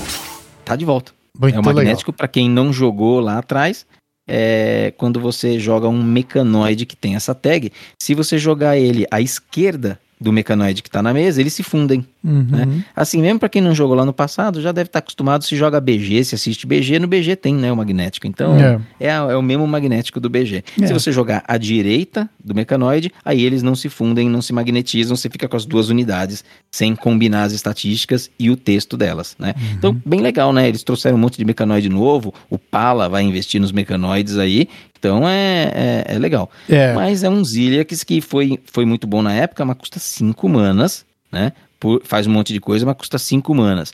É, no HS de hoje hum, é questionável, bem questionável aí. É, acho, que, acho que até dá pra não rodar, viu? Aparentemente tem decks flertando com o hand buff, né? O que podem dar a Uhum. capacidade dos Ilhax. Tem, então, ah, pode ser que ele encontre algum espaço. Aí a galera vai tentar com certeza, né? Mas certeza. ah, uma coisa que dá pra gente começar a adiantar aí ah, é que os, os decks de tribo Mac vão, pelo menos no primeiro momento no meta aí, provavelmente ter um fôlego. Porque quando entrou a viagem à Cidade Submersa, eles entraram com força, teve bastante apoio, e agora o Core 7 tá apoiando eles num pool de carta menor. Então a chance da gente ver o Mac Pala, de repente até o Mage, né? O, o, o Mage Pala aí tentando fazer alguma coisa, existe. Made porque... Pala não. O O, Ma- Made, o Ma- o Mac Made, né? Mac Made, Made Pala viajando aqui. O, o Mac Made ah, também tentando, né, ver se, se esse arquétipo volta, porque Uhum. entram cartas aí que podem dar fôlego pro arquétipo de Max. De novo, no power level que vai cair, né? Um pouco, porque a gente tem um. As quests estão indo embora, né? Tem bastante coisa indo embora aí do ano do grifo. Muito legal, vamos ver o que acontece. E para fechar a série de boas novidades do Corset, nós temos o Benedictus, né, o Treva Bispo. Uhum. Ele é a carta de, lá, de, de sacerdote que foi lançada em Vento Bravo. Estaria rotacionando agora, mas ela não vai sair do jogo porque ela foi incluída no Corset. Então, é, se todos os seus feitiços no deck forem de sombra, você já entra na forma das sombras, que é o Shadow Priest que finalmente funcionou e veio para ficar com uma nova forma de jogar com sacerdote. A gente comentou um pouquinho mais cedo no episódio que eles estão é, atrás dessas formas, né, de dar uma revitalizada na classe e manter o Shadow Priest. Uma coisa que eu tinha, tinha passado pela minha cabeça, mas eu não punha fé, sabe, que eles iam fazer isso. É. Mas fizeram, cara, e assim, eu acho que é perfeito. É, pro meu estilo de jogo, por exemplo, é como eu mais gosto de jogar com sacerdote. Eu, eu, nunca joguei na história do Hearthstone tanto de sacerdote quanto eu joguei nesse último ano e meio, desde Vento Bravo, por causa do Shadow Priest, né? Tanto aqui quanto no livre. Então, achei um super acerto você permitir que a classe seja mais versátil, né? Uhum. E que uhum. você. Pô, eu gosto de jogar com agro. Cara, agora eu posso jogar de sacerdote, sabe? É quase um meme se você voltar lá no passado, é um meme total. Legal. Então, baita acerto, cara, melhor impossível. É, e além disso, é um acerto, como você comentou, de design, né? que mostra uhum. que eles acertaram, porque a galera gosta de jogar. A gente fala de Ramp Druid, Ramp Druid é um acerto de design, a galera gosta de jogar. De design, de Ramp Guff Druid. é um acerto de design, por mais é que se não goste dele, né? Exato, apesar de todo o hate que tem sobre a carta, tem tanta gente jogando, mesmo o deck tendo, tendo estabelecido no Tier 3, nas melhores das condições há tempos já, a gente vem uhum. falando sobre isso, a galera continua jogando, sabe? Então, é, é, é design, isso é Via design. de regra, ouvinte, se você pega um arquétipo que ele é constantemente tier 3, com alta participação, a gente tá sempre falando de acertos de design envolvidos ali em uma carta ou no arquétipo como um todo. É, né? exatamente. Né? Chip Rogue, que eu detesto, é um grande acerto de design. É. É verdade. Um grande acerto. É verdade, cara. É, é verdade. A galera gosta de usar. E outra coisa gosta. que a gente viu, por exemplo, o Big Spell Mage, mesma coisa.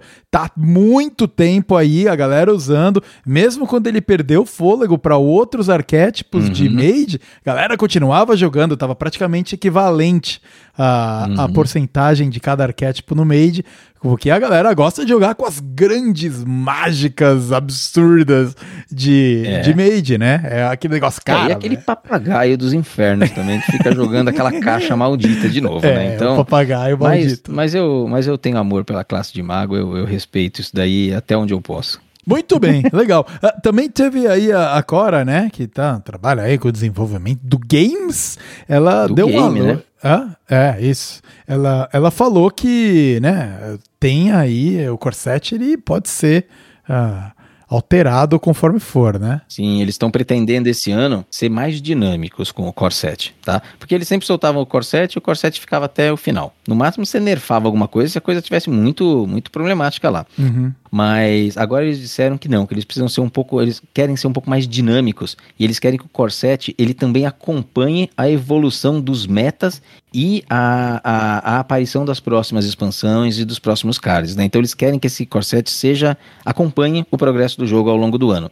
Então eles aceitam, eles consideram a possibilidade forte de remover cards do Core 7 se não estiver funcionando, incluir novos cards no Core 7 para fortalecer estratégias que eles querem que funcionem e fazer balanceamentos, né? Que isso daí já é mais natural, nos cards do, do Core 7 também. Mas remover e incluir é muito interessante, porque eles abrem a porta ali para falar assim: olha, eu estava querendo que determinada, cla determinada classe rodasse esse arquétipo e, e não está dando. Então eu vou colocar mais gás aqui. É. Né? Tem coisa que está lá no livre que eu vou trazer para cá para dar gás para esse arquétipo e uhum. vão, vão fazer isso ao longo do ano. Eles não ficam fechados e travados para daqui a um ano fazer a revisão desse Core 7. Né? Então uhum. eles já uhum. podem fazer esses ajustes agora. Então achei que é interessante e a forma como ela falou me parece que isso já é algo até previsto, sabe? Não é que, ah, não, se precisar dá para fazer, sabe? Não é isso. Uhum. É, parece que vai ter. Parece é. que vai ter. Então é, é, muito, muito legal aí. É, e o Corset são cartas que todo mundo tem, né? Então. É... O Corset chega para todo mundo, né? Você, se você entrou hoje no Hearthstone, você tem o Corset é, completo. É uma notícia interessante aí para a comunidade brasileira em que o jogo ficou mais caro. Pelo menos tem um Corset que vai ser ajeitado para ser mais útil no game aí de maneira um pouco mais perene. Cartas que você já tem. Então talvez uhum. te dê um pouco de flexibilidade ali de, ah, caraca, mano, essa carta aqui pelo menos eu posso jogar para dentro, já que eu não tenho a outra, ser um filler, algo do gênero, ou TK de maneira um pouco mais fácil, né? Vamos ver aí uhum. se vai funcionar mesmo. Né? É isso aí. E para fechar o assunto Corset, Vitor, eu vou dar uma passada muito rápida nas cartas que eu considero que de certa forma são alguns MVPs que estão voltando aí, uhum. para a gente manter elas aqui no radarzinho, né? Beleza. Então, ó, olhando aqui a imagem da, da, da Blizzard, a gente começa com o Demon Hunter. Demon Hunter está recebendo aura de imolação de novo, né, que dava um de dano a todos os lacaios duas vezes. Ela saiu, rotacionou no final do ano passado, passou um ano, agora ela está voltando no Corset. É uma remoção importante, assim, o, o, o DH ele durante muito tempo sentiu falta desse tipo de remoção, então ela está retornando.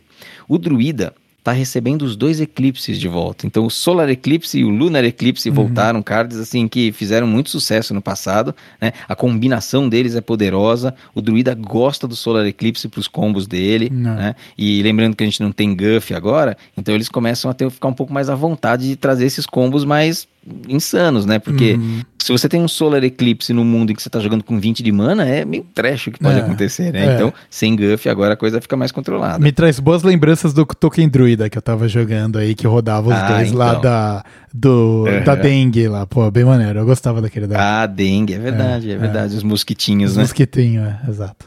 Hunter tá recebendo, recebeu alguns segredos aí que nunca me agrada, mas recebeu a Dragon Bane de volta. Então Uhum. é uma cartinha lá da época do Galacron, que é um lacaio, na verdade, né? Que quando ele tá na mesa, cada vez que você usa o poder heróico, ele dispara 5 de dano em algum inimigo aleatório, que pode ser inclusive na face. Uhum. Esse card está voltando agora, porque num mundo em que a gente tinha Quest Hunter metralhadora com poder heróico por zero, isso Sem não condição. podia existir no padrão. É, exato. Isso não podia existir no padrão. Então Exato. tá voltando agora. É uma carta legal. Precisa ver se vai rodar em algum. Porque ela é bem específica, né? Ela rodou lá no passado, ela foi forte, num Highlander Hunter, que tinha Reno Jackson, que aí Ah, você só pode colocar uma cópia de cada um ali. E aí, como você precisa colocar muita carta, né? Porque você não pode duplicar elas, essa carta acabava tendo valor lá. Pode ser um meme, tá? Pode ser um meme. É. O, o outro segredinho que apareceu aí, o Cat Trick, né? Ele é. Uhum. Acho que é um segredo interessante também. do Quando o oponente joga uma mágica, você. Uma, ma- Tem eu uma falo mágica, eu 4-2. falo mágica o tempo É. todo, cara. Um spell. Eu vou, falar, Feitiço. eu vou falar feitiço, vou falar spell. Azar. É, E- pode falar spell. Você dá um. Suba numa panterinha 4-2 com stealth, né? Achei interessante Uhum. aí. De você coloca uma pantera no board, que de repente pode entrar com sinergias aí com suas Uhum. ferinhas e. Da fera eu acertei dessa vez. E, enfim. É. muito- Não são as bestas, né? Exatamente. É, é, o Hunter ele manteve também o biscoito de cachorro, né? É. Que é uma trocável, então é uma carta legal por ser trocável, é um buff interessante, mantiveram aí, né? Ela tava para rotacionar. Uhum. Já colocaram de novo no Corset. Achei bem acertado, sabe? Porque muita gente achou que não, o que vai rotacionar eles não põem no Corset, que eles querem dar um cooldown nas cartas. Não, É. mano, o que isso aqui eu quero e vai continuar e ponto final. Acho bom, acho propositivo, gosto É disso. o que a galera tá usando, né, cara? Deixa o que a galera tá usando, do- deixa a galera usar, veio também, assim, né? É, isso aí. Bem legal. E, o Hunter é uma das classes que não é tão famosa, mas eu gosto bastante de jogar de Hunter. Eu, Uhum. me- eu acho bem maneira a classe, cara, o flavor É isso dela. aí. Mago recebeu aí quatro novas cartas, nenhuma delas é muito animadora aí. A Stargazer Luna é um lacaio que no passado foi muito jogado, né? Quando ele tá no board e você joga a carta que tá à direita na sua mão, você compra mais um card. Uhum. Isso aí tinha um combo no passado que você fazia seus lacaios todos custarem um no deck, e seu deck só, praticamente só tinha lacaios. Então você ficava comprando infinito, fazendo uma mesona gigante, né? E, mas eu não sei o que, que isso tá fazendo aqui agora. Voltou o portal, Firelands Portal, é uma carta de Karazhan, uma expansão antiga. 7 mana, dá 5 de dano, evoca um, custo, um minion de custo 5 aleatório. Isso no Hearthstone de hoje, na época que existiu, não viu muito jogo. No Hearthstone de hoje é impossível, assim, sabe? Isso aí Hum. tinha que ter tido um, um buffzinho. Enfim, Mago não me animou muito. Tem o Fire Sale, né? Que é a, a trocável, custo 4, que dá 3 dano em todo mundo. Hum, Isso, eu acho que ela foi mantida porque ela é uma trocável, né? é. Mas ela não, não, não foi MVP nenhum meta, assim, sabe? Na, na- quando tinha o Quest Made, ela viu um pouquinho mais de jogo, mas eu achei os sete, as cartas que entram pro mago, achei elas Uhum. questionáveis. Uhum. O Paladino recebeu aqui uma lendária que envolve escudo divino, porque o Paladino tá indo na linha do escudo divino para a próxima expansão. E ela recebeu, aí sim, uma carta muito boa, que é a mão de Adal. Ah, A mão de é. Adal rotacionou ano passado, né? Então você dá mais dois, mais um, compra um card. Esse- Uhum. essa é uma boa carta. É, o, boa o carta. Pala Controle amava essa carta aí também, né?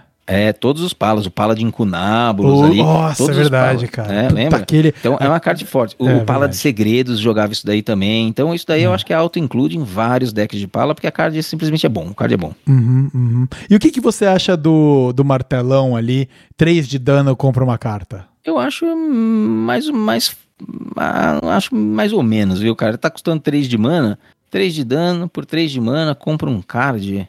É, eu não sei, cara, as poções do Ladino já fazem isso e às vezes você joga combinadas pelo Uhum. mesmo preço fazendo duas coisas, né? Verdade. É, Sei lá, cara. Não, eu acho que não, eu acho que não roda. Foi uma boa comparação essa aí, cara. A carta fica meio triste perto das, da- das corotinhas. É, os corotes ali. É, mas se esse martelão aí, o martelão e o corote podem ser amigos, né? É. E vira até um funk fácil isso daí. Aí daí nasceu o bonde do Tigrão, velho. É, o bondão aí, ó.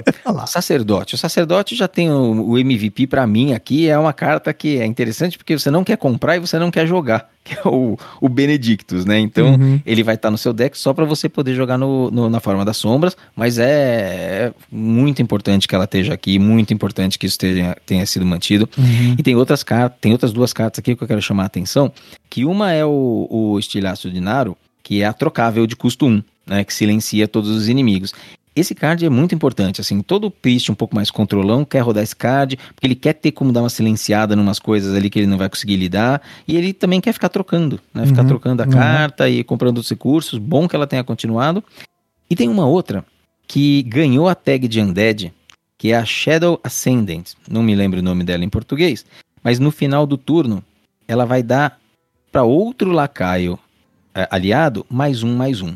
Tá? Uhum. Ela custa 2 e é um 2 barra 3. Antes ela acho que ela era um 2 barra 2. Ela foi bufada e ganhou uma tag de Undead. Esse card eu acho que entra já nos decks de Undead imediatamente. Uhum, Tá? uhum. Um começo de jogo forte, sólido. Em que você, esse deck tem facilidade de fazer board, ele quer a iniciativa, ele quer o dano de começo de jogo, e isso daí só vai dar resiliência para os outros lacaiozinhos que estão lá, que são mortos-vivos também. Legal. Então, gosto, acho bom. Acho bom, acho que vê jogo. Outras duas bem interessantes de falar também são as duas do Corset que tem o Overhill, né? Overhill. Que é, o, sobre o, o né? clérigo, o clérigo vermelhinho lá, que ele é um, Uhum. custa um, um três.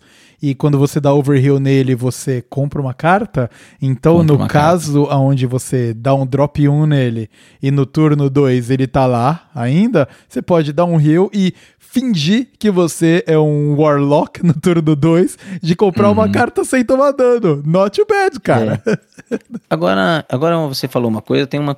Só me ocorreu agora, eu não fui pesquisar porque não tinha parado pra pensar, mas Overhill, né, que é essa cura excessiva, Uhum. eu preciso ter curado alguma coisa ou não? Eu acho que não.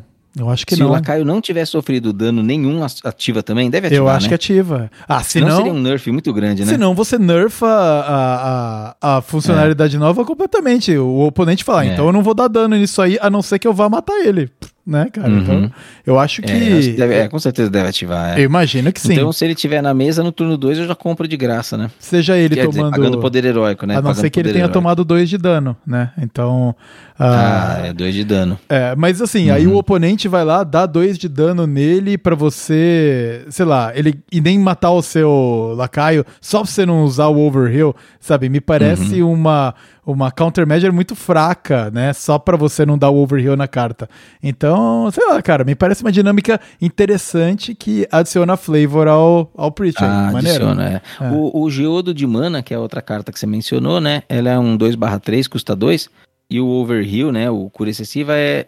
Evoque um cristalzinho 2 2. Essa eu já acho um pouco mais questionável, né? É. Porque é é um elemental, né? Se fosse um morto-vivo, mano, provavelmente... Ah, não, se fosse um morto-vivo não ia rodar no Shadow, porque o Shadow não cura, né? Então... É, é. Então não. é, essa eu acho um pouco mais meh, mano. Ela já existiu no passado.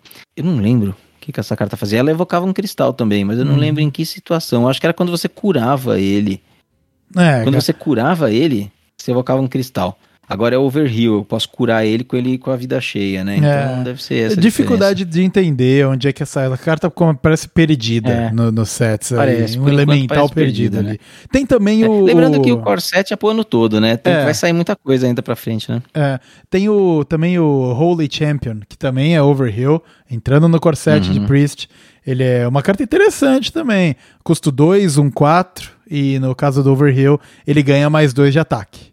Então. ah, é verdade, tem É, essa. é uma carta interessante aí de, pô, É. de repente colocar ah, uma pressão mais cedo no jogo, né? Então, é, e, e é aquela Uhum. coisa, né? Você pode construindo ele, vai construindo. Então, Uhum. pode entrar numa dinâmica de buff aí, talvez. Vamos ver. E essas acontece. três cartas com overheal, as três já existiam no jogo. Só que era um efeito de ativava quando curava. Eles só trocaram a cura por overheal, que é pra É. você poder realmente é, ativar com o lacaio com vida cheia. né, É. Pra melhorar um pouco esses lacaios. É um buff em todos eles. Legal, legal. Legal. Ladino. Ladino tem algumas coisas aqui, né? A primeira coisa que eu vou falar é o que não saiu. Não saiu preparação e não saiu passo furtivo. Tá? Para mim, né? Eu não escondo aqui que eu gosto da classe.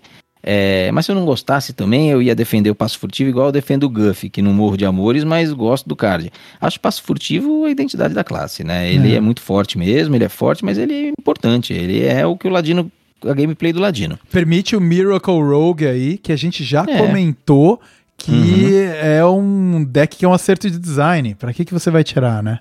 Exatamente. Então, aí o, o Rogue, o que o Rogue recebeu de destaque aqui? Ele recebeu três segredos, né? Que é sempre né, uma, uma coisa mais estranha, mas ele recebeu a joalheira Hanar. Né? Ele recebeu a joalheira Hanar, que é um card que fez muito sucesso na classe. Então é um 2 mana 1 barra 4. Depois de você jogar um segredo, você descobre um segredo de outra classe.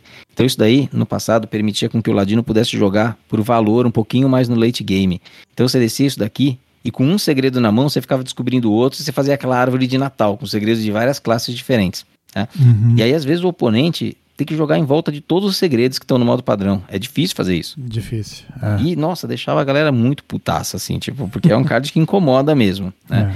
É, se ele vai ter espaço no meta, eu não sei, né? Vai depender, ninguém joga no vácuo, né? A gente vai precisar ver como é que vai estar esse meta. A Mas pool é um de segredos que- é importante, né, pra esse deck. Porque se, muito se importante. os segredos é que estão lá são. É complicado. É, se os adversários que você precisa vencer, eles têm ou não facilidade de jogar em volta dos segredos que estão no meta. Então é, É. muito. É muito. né, tem muitas condicionais. Aham. Mas é um card assim que muita gente gosta, muita gente detesta, tá? Eu Uhum. achei uma escolha curiosa da Blizzard de trazer justo esse card pra aí. É um dos cards que quem não gosta considera tóxico, tá? então, enfim, né? E aí voltou a Eviscerar. Então, 2 de dano, combo 4 de dano, classicão aí do Ladino. E o leque de facas custava 3, agora custa 2. Então ele dá um de dano em todo mundo e compra um card. Eu ainda não, é, não tenho certeza se isso entra em deck, tá? Uhum. Mas talvez entre, talvez agora entre. Não sei, não sei mesmo. Mas o Ladino eu, eu não fiquei animadão. Né? A joalheira é divertida, mas eu não fiquei ultra animado, não. Em Compensação, as cartas que saíram aí já foram divulgadas na, na, na expansão também é. O, o principal do core set do Ladino foi não sair o Shadow Step. Uhum. Shadow Legal. Step ser mantido em preparação também é, é muito, é muito importante pra classe. Xamã. Uhum. Xamã, Xamã ganhou suporte pra totens, basicamente. Né? certo. E pira. cards com overload. certo, perfeito. E cards com overload. Porque ele vai nessa linha do overload de novo, né? As cards que já foram divulgadas na nova expansão é deck de overload e sobrecarga, né? É. Até alguém lá no Discord chamou isso daí de sobrefoda-se, né? Porque ninguém liga, cara. Nunca funciona, sabe? É, tipo, é. é Mas eles estão investindo pesado no Overload aí, cara. Pra, tá praticamente tudo que tá saindo do Tudo. Xamã é relacionado ao Overload. É que você precisa dar alguma coisa que se benef- beneficia muito você ter esses cristais de mana sobrecarregado. Porque, em tese, uma carta que tem overload, ela já é forte pro custo de mana. Por isso que ela te sobrecarrega no turno seguinte. Só que isso nunca foi o suficiente É. pra rodar. Foi, foi, então, foi quando a gente teve a Quest, que se apoiava Exato. no Overload, né? Exato, exato. Sabe? Então você precisa dar é, uma, um, um benefício para aqueles cristais sobrecarregados muito significativo. Uhum. E a Quest foi, tanto que eles precisaram nerfar. E quando nerfou, sumiu. É. Eles, acho que eles nerfaram duas vezes, né? Sei, Nerfaram eles duas nerfaram vezes. uma vez só. É, duas que vezes, Foram né? duas vezes. E é. sumiu, sumiu. Por quê? Ainda dava os benefícios, mas ficou lento, ficou lerdo e não compensava você ter aquele monte de cristal sobrecarregado, né? Então, eu não sei, vamos ver, né? O, o, Xamã tem essas, né? Eles tentam o Overload e o Evolve. Quando um dos dois dá certo, eles precisam nerfar logo na sequência porque fica meio broken, sabe? Porque tá sempre no limite ali. É sempre ruim, mas num limite, não tem um bom normal. Ou é ruim ou é broken Uhum, né? Por uhum. causa das características do, do, do Evolve e do Overload. Vamos ver o que eles querem com isso. Warlock, pra mim, recebeu a carta mais icônica, uma das cartas mais icônicas de todos os tempos do bruxo, que é o Defile, né? o Profanar. Essa é a remoção. Na época que ela saiu, eu achei que ela foi considerada uma das remoções mais elegantes do Hearthstone até então. Você dá um de dano a todos os minions. Se algum die, se algum die, se algum morre, tô lendo em inglês aqui. Se algum morre, você casta a spell de novo. né? Falou E vai indo o, assim. o grande fluente da língua portuguesa. E se algum dá, é complicado, hein, cara? Eu tô lendo aqui, cara, e bugou o cérebro. Mas, mas assim, o Defile voltou e isso é muito legal. né? O Defile é uma baita carta. É, a gente tem a Arcanista, que é o lacaio que custa 5 e que entra fazendo isso, né? Dá um de dano, se mata um lacaio, dá outro e vai matando. Você precisa ficar montando a escadinha. Essa carta custa 2 e faz a mesma coisa. Não deixa o corpo lá, mas custa 2. Então é excelente. Muito bom ter voltado. E o resto são os demônios meh, né? Tipo, então tem o Malganis aí, tem o Dreadlord, que é um Taunt 5-7. Aí eu não gostei muito. Linha de Big Demons. Linha de Big Demons. Fica aí um, pelo menos um- um- uma parte interessante da lore é a volta do Malganis, né? O Malganis, Malganis. é morto no, no universo lá na história do Warcraft e tal. E quem Aham. mata ele é o Arthas, se tornando o novo Lich Rei, né? Quando ele já tava com a Frostmourne. Então, engraçado que a gente teve a expansão que entrou o de fato Lich King como, né, a, a personificação aí do Arthas corrompido na expansão passada.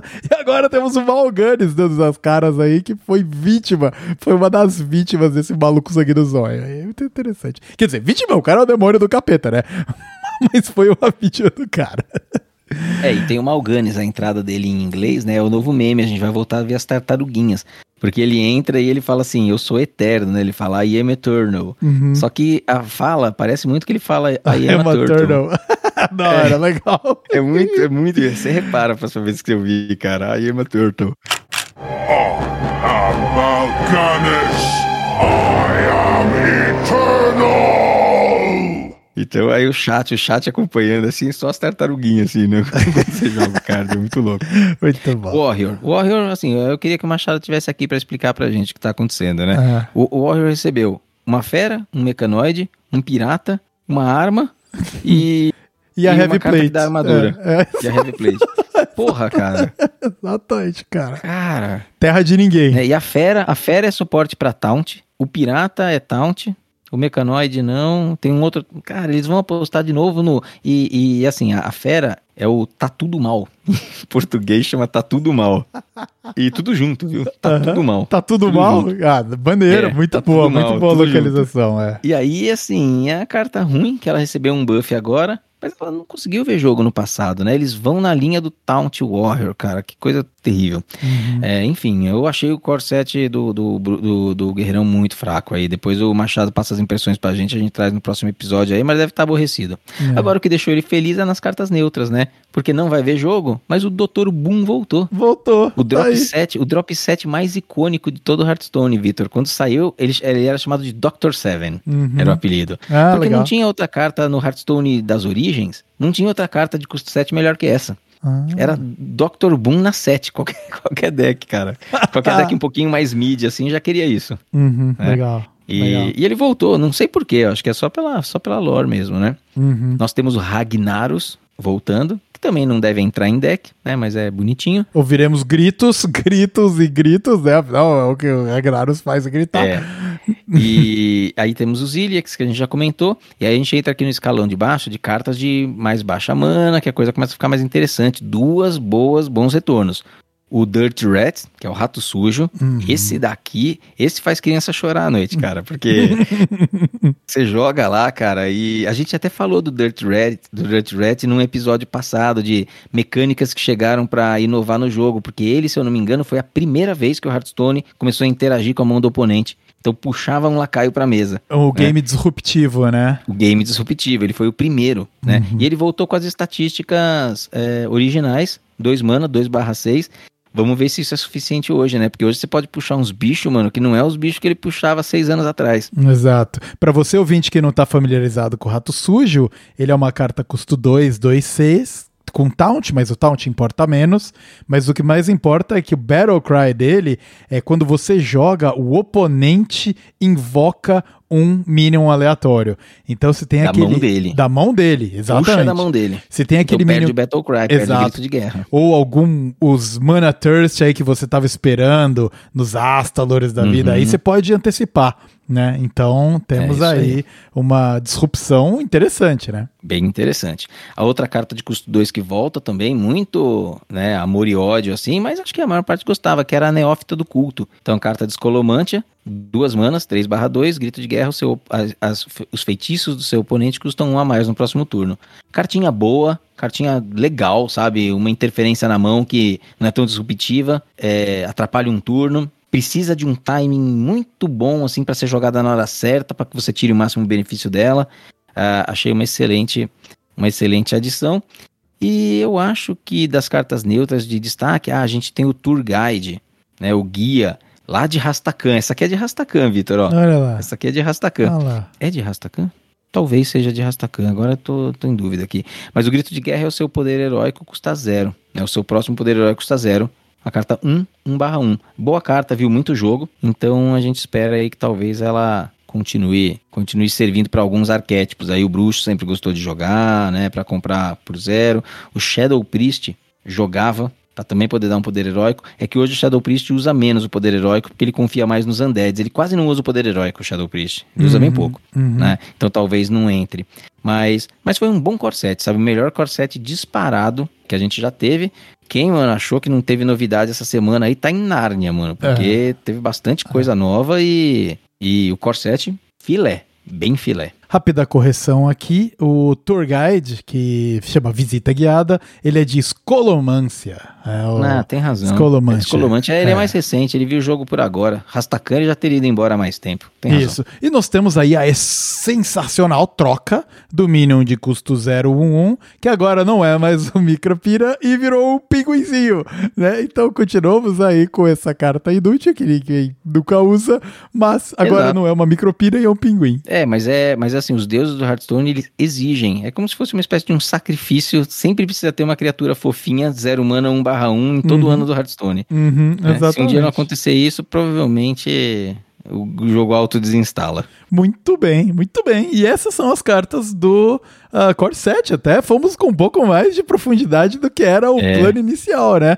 Mas é porque a gente tá Foi, animado, foi. né? Então, estamos gravando numa sexta-feira, animados aqui, falando da, da parada. Então, muito bom. Acho que deu pra cobrir de maneira muito bem o que aconteceu nessa semana agitada, as duas últimas semanas agitadas do Hearthstone. Mas além Uhum. disso, Paulo, existem coisas fora do Hearthstone. Existe muito Ah, existe? fora. Existe. Existe por É. mais louco que seja, existe e está lá fora. O gancho para esse bloco aí foi bastante inadequado, né? Porque você vai falar que existem coisas lá fora, além do Hearthstone, e nós estamos numa sexta-feira à noite gravando sobre o jogo. Por enquanto. Por Ah, Afinal, ainda tem tempo dessa sexta-feira. Mas, Paulo, e lá fora? O que, que nós temos aí dos- de recomendações do seu lado? legal, cara. Eu vou trazer uma recomendação aqui, que eu ia trazer a recomendação de um livro, Uhum. Aí eu pensei bem e falei, não, vou trazer a recomendação do autor. E depois eu falei assim, não, talvez eu traga a recomendação de um filme. Então, Certo. na verdade, eu juntei tudo e vou trazer tudo em uma recomendação só. Olha né? lá. Então, a minha recomendação precisa ser a recomendação para que vocês, queridos ouvintes, é, leiam o belíssimo escritor que é José Saramago. E eu ia trazer originalmente, a, como a minha recomendação, o livro Intermitências da Morte, que é um livro que eu peguei para reler recentemente, né, por alguns motivos aí. Eu estou relendo esse livro, é um livro que eu já li há muito tempo atrás, e o livro ele é bárbaro, o livro é muito bom. Mas é um daqueles clássicos assim, né, mas que é fácil de ler, não, não é um, sabe, um um essa de Queiroz, sabe? Um ilustre casa de Ramírez, que você pega e chora. Uhum. Não, é um livro bom, um livro gostoso de ler e interessantíssimo, né? Então, o, o Saramago, ele é um, ele é um escritor português, né? Ele já, já morreu aí, se eu não me engano, ele morreu começo dos anos... Acho que ele morreu em 2010, por aí. Né?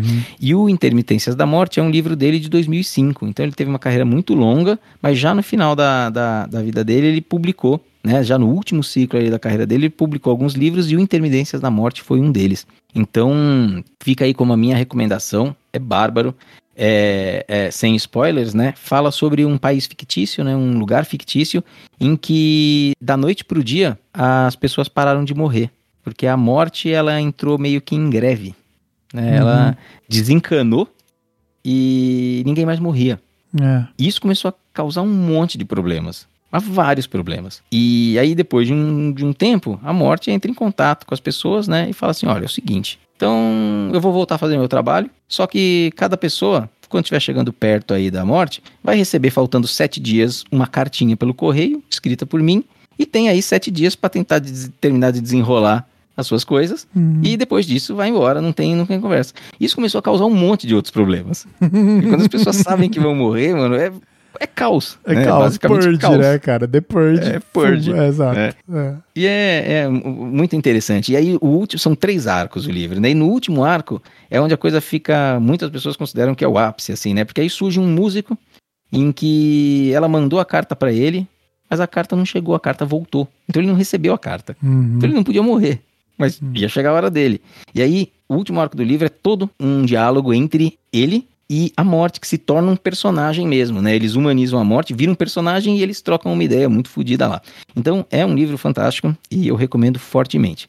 E o filme, já que a gente tava falando de Saramago, eu lembrei do ensaio sobre a cegueira, que é um filme que ele fez. Ah, É um livro que ele fez vários anos antes, né? No início do segundo ciclo dele, e que foi adaptado pelo Meirelles, né? Pelo Meirelles para o cinema, e é um filme bárbaro. É. né? Um filme bárbaro, inclusive multinacional aí. Eu acho que ele é um filme do Canadá, do Brasil, da Itália, do Japão, e acho que só. Acho que são quatro países envolvidos aí.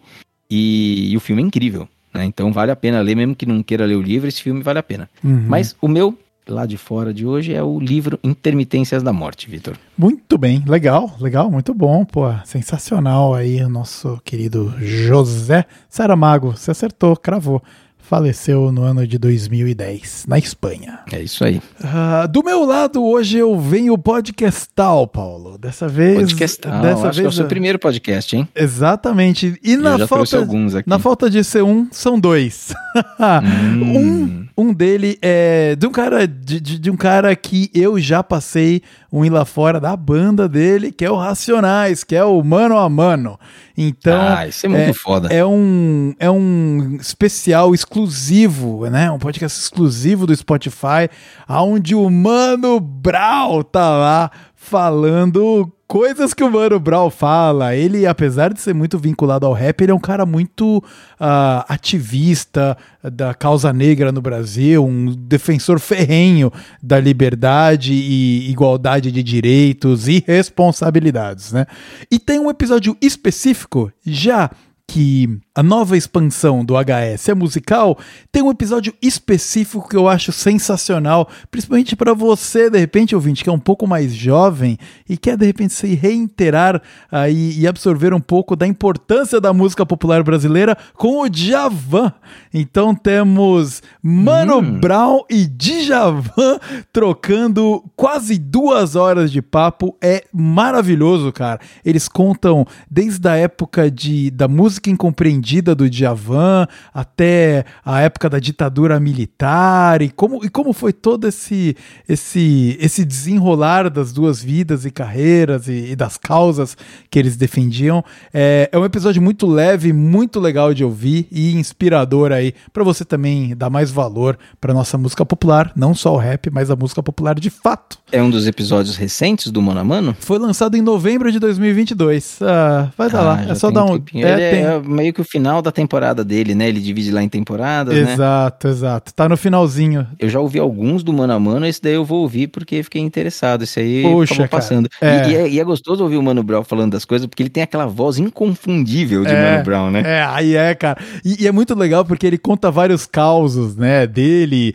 ah, do, do Blue, do de rock, do, do Kylie J. É muito legal, velho. Ele falando, nossa, mano, porque lá para a minha época. Só que, é, ah, porra, é muito.